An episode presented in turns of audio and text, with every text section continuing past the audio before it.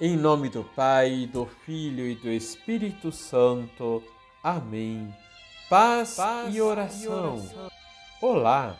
Muitas vezes achamos que Deus está alheio às nossas dificuldades, mas isso não é verdade, porque o seu amor e misericórdia nos envolvem sempre.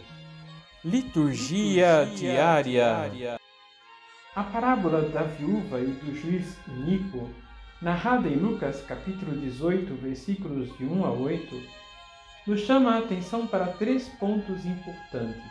Primeiro, a necessidade de rezar sempre. Segundo, a certeza da volta do Senhor. E terceiro, a condenação dos que praticam a injustiça.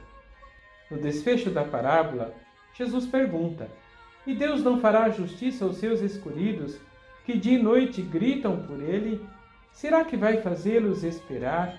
Jesus conclui: Eu vos digo que Deus lhes fará justiça bem depressa. A parábola nos revela a proximidade de Deus em relação a nós, seus filhos e filhas.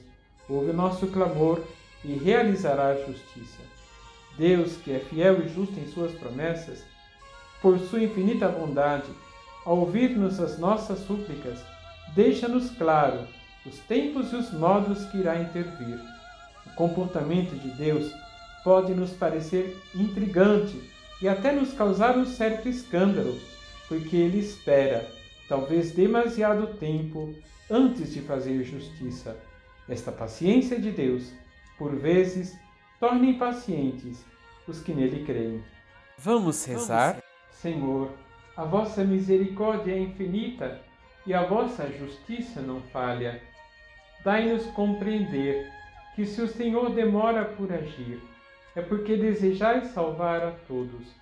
Os pedimos pela nossa conversão e da humanidade inteira. Assim seja.